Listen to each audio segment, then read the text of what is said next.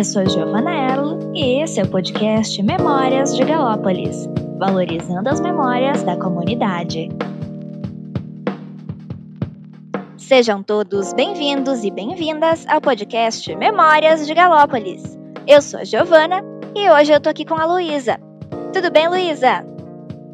Olá, pessoal. Tudo bem? E contigo, Giovana? Tudo bem, Luísa. Muito obrigada por perguntar.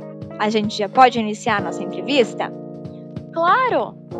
Muito bem. Então tu poderia se apresentar pra gente? Bem, meu nome é Luísa de Oliveira, eu tenho 20 anos e desde os meus 14 moro aqui.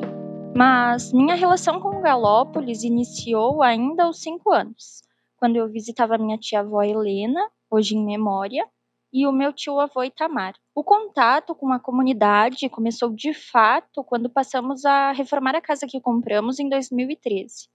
Desde então, a vizinhança sempre foi muito amigável e prestativa conosco.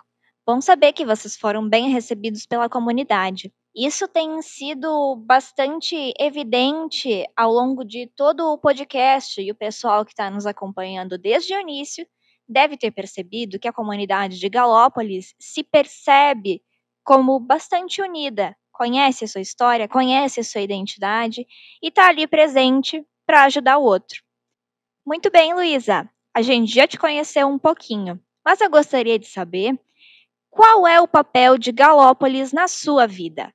Galópolis simboliza uma transformação na minha vida. Confesso que inicialmente tive uma certa resistência para conseguir me adequar.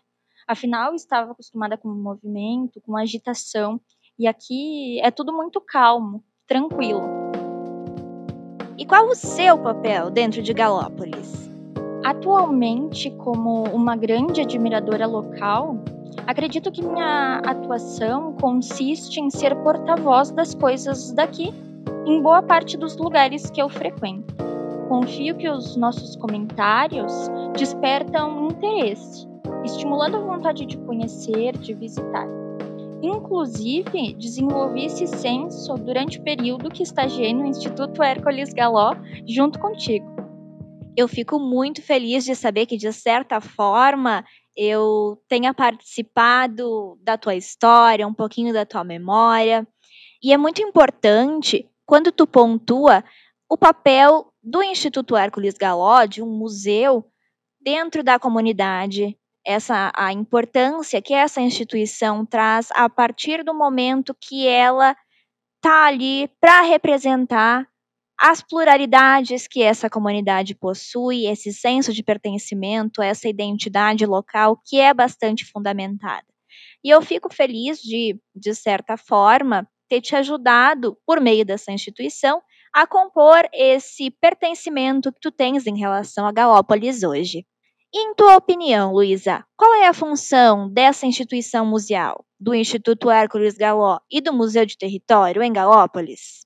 Acredito que a função museal está na interação com a comunidade. O contato é contínuo. O Instituto permite uma viagem no tempo com todo o acervo e ainda oferta outras ações educativas e culturais através das exposições, mostras, palestras, enfim. E tais experiências transcendem, porque toda região, enquanto um museu de território, conta com edificações e espaços que sinalizam a memória e, mais do que isso, nos integram a ela, o que é bastante singular, uma vez que mescla tempos distintos. Eu acho muito importante quando tu observa a função dessas edificações, dessas estruturas, esses espaços de memória dentro da comunidade eles não deixam de ser um patrimônio e a gente também não pode interpretar eles de uma forma a observar somente a materialidade dele. Todos esses espaços, as suas paredes, têm histórias individuais e coletivas, têm uma memória fundamentada. E essa memória é o que acaba compondo a identidade de Galópolis. Então, eu acho muito importante que isso seja trazido para o nosso podcast, porque quando a gente passa em frente a esses espaços, hoje musealizados, a gente não pode pensar que são espaços sem um significado para quem construiu a sua história com base neles. E já que a gente está falando de memórias, Luísa, eu gostaria de saber se, durante a sua atuação no Instituto, tu tens memórias que te marcaram. Como essas memórias se relacionam à sua atuação no museu? Parte das minhas memórias estão relacionadas com a minha atuação enquanto mediador. A troca com os visitantes sempre foi muito genuína, particular, simbólica. Cada dia uma novidade. Em um dia recebíamos um morador interessado em rememorar as raízes, aquele que já sabe a história de trás para frente. No outro recebíamos um turista do outro lado do país que nada sabia sobre acho que o mais legal é essa construção a partir de vários ângulos, né? Eu aprendi que o conhecimento histórico regional não tem fronteiras, e isso acaba aperfeiçoando nossas perspectivas. Além disso, a própria rotina no museu contigo me proporcionou entendimento sobre a importância da preservação. E hoje, no meu olhar, existe um outro sentido, um outro valor ainda que eu não atue mais nessa área, é algo para a vida mesmo. Segue comigo. Eu acho bem legal quando tu traz essa troca de experiências, a importância desse contato, esses pontos de contato entre as memórias e as vivências humanas. E também acho bem importante que tu tenhas trazido a questão da sua história, né? A gente tem uma história individual que acaba se mesclando a tantas outras e criando uma história coletiva, uma história pública que é acessível e acaba abarcando diversos estratos da sociedade. E as memórias, elas são muito particulares às vezes, né? A gente tem uma relação bastante próxima a elas e às vezes a gente acaba se aproximando demais e não tendo um olhar crítico sobre elas, né, Luísa? E eu gostaria de saber quais as memórias mais lhe marcaram em Galópolis. No que se refere às minhas memórias pessoais enquanto moradora, na minha individualidade, compartilho agora três memórias que se destacam mais. A primeira delas é até bastante sensível. Foi quando perdemos o nosso cachorrinho, o Nick. Ele era muito adorado, como um membro da família mesmo. Quando ele faleceu, ficamos muito abalados. Tudo aconteceu por volta das 11 horas da manhã. Com isso, não conseguimos nem pensar em nos alimentar e já estava próximo do meio-dia. Então, a nossa vizinha, a Ana Paula Detânico, da Alpicol, muito gentilmente tentou nos consolar.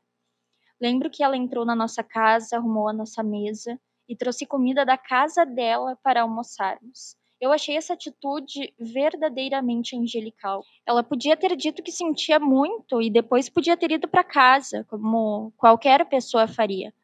Mas ela definitivamente não é qualquer pessoa, ela é especial, irradia luz. Também lembro de sentir que a dor da minha família estava sendo amenizada naquele momento com tanto carinho, com tanto cuidado. Até hoje nós somos bastante conectados com mútua parceria, admiração, respeito, vai além de meros vizinhos de porta, sabe? É família de consideração. A segunda memória aconteceu no final do terceiro ano do ensino médio. Na época, eu estava com uma saúde bastante fragilizada, então meu médico solicitou que eu ficasse os últimos dias letivos de repouso em casa. Em uma manhã de sexta-feira, se eu não me engano, no horário em que eu teria aula, recebi a visita da minha turma, a 302, acompanhados da professora Fernanda de Souza, que era nossa conselheira, e paraninfa. Acordei com todos eles na minha porta, eu não acreditei. Os atendi estando ainda de pijama. Foi um momento muito especial, me senti muito querida, muito valorizada, muito reconhecida. Ali eu tive certeza que ser exatamente o que a gente é nos leva muito além. E, por fim, a terceira memória é da minha formatura. Acho que esse momento foi divinamente planejado. Naquele dia fazia muito calor, chovia e parava, então ficava ainda mais abafado. Durante a cerimônia, sentei em um lugar escondidinha do lado da parede. Só que eu sentia mal-estar, era o calor, o nervosismo, porque eu era a oradora da turma, era tudo junto. Então pedi para sentar na outra ponta. E quando fui, fiquei de frente para o palco improvisado. E foi quando eu recebi uma homenagem do meu querido amigo Felipe Stragliotto, em nome de toda a turma. Fiquei em êxtase, em prantos, sentindo muita gratidão, muita honra, e foi a primeira vez na vida que eu não consegui reagir com palavras. Foi muita emoção mesmo. Luísa, da forma que tu fala, traz uma emoção a todas essas palavras e com certeza o pessoal que está nos ouvindo em casa deve ter sentido alguma coisa, talvez não tão forte quanto eu senti, porque eu lembro de ter participado de muitas dessas experiências que tu trouxe aqui hoje. Com certeza são essas experiências que nos compõem como seres humanos e a sua relação com Galópolis, com certeza tem muito sentido e é muito simbólica quando a gente se refere a essa vivência e convivência com outros moradores. Então eu fico muito feliz e te agradeço muito por ter compartilhado essas experiências tão individuais e tão sensíveis para a gente aqui no podcast. E hoje, Luísa, você gosta de morar aqui? Qual é o seu sentimento sobre Galópolis? Sim, eu gosto muito. Sempre que possível, no final da tarde, eu vou caminhar pelo bairro e eu volto para casa com o maxilar doendo de tanto sorrir e cumprimentar as pessoas. Em tempos de pandemia, tenho sorrido e recebido sorrisos através dos olhos, e acho que isso é algo bem característico daqui. A hospitalidade, a receptividade reforça bastante o sentimento de aconchego. Aqui eu me sinto bem e em paz. Que bonito, Luísa. Que bom saber que tu se sente parte e sente um aconchego aqui na comunidade. Já estamos nos encaminhando para o fim da entrevista e eu gostaria de saber se você tem alguma mensagem para deixar para as pessoas que estão nos ouvindo. Sim, tem uma mensagem, aliás, em uma reportagem do Luiz Fernando de Almeida, o ex-presidente do Instituto do Patrimônio Histórico e Artístico Nacional, ele mencionou que quando nós falamos sobre patrimônio, estamos discutindo aquilo que é comum a todos nós. É o que nos une como sociedade. Então eu deixo como mensagem esse lembrete para que possamos nos inspirar a fazer cada vez mais e melhor por aquilo que nos representa, ou seja, por aquilo que é a nossa identidade enquanto comunidade. Super importante essa fala do presidente, no caso ex-presidente do IFAM, que é um, um órgão tão importante para a preservação do patrimônio dentro do Brasil, Luísa. Eu agradeço por todas as reflexões que tu trouxe para o nosso podcast Memórias de Galópolis e eu agradeço também pela sua participação. É ótimo te receber, é ótimo falar contigo, relembrar alguns momentos que espero que tenham te marcado tanto quanto me marcaram. Muito obrigada, Luísa. Eu que agradeço por essa linda oportunidade. Foi um prazer compartilhar contigo e com quem está nos ouvindo. Muito obrigada. E eu gostaria de dizer que esse projeto está incrível, assim como tudo que tu fazes, Giovana. Mais uma vez, muito obrigada, Luísa, e muito obrigada a todos que acompanharam o podcast Memórias de Galópolis até aqui. Esse é o nosso último episódio da primeira temporada do podcast. Mas, para a surpresa de todos, nós já estamos nos encaminhando para a segunda temporada. Então, não deixem de acompanhar o Instituto Hércules Galó e o Museu de Território de Galópolis nas nossas redes sociais. É por lá que nós postaremos todas as atualizações.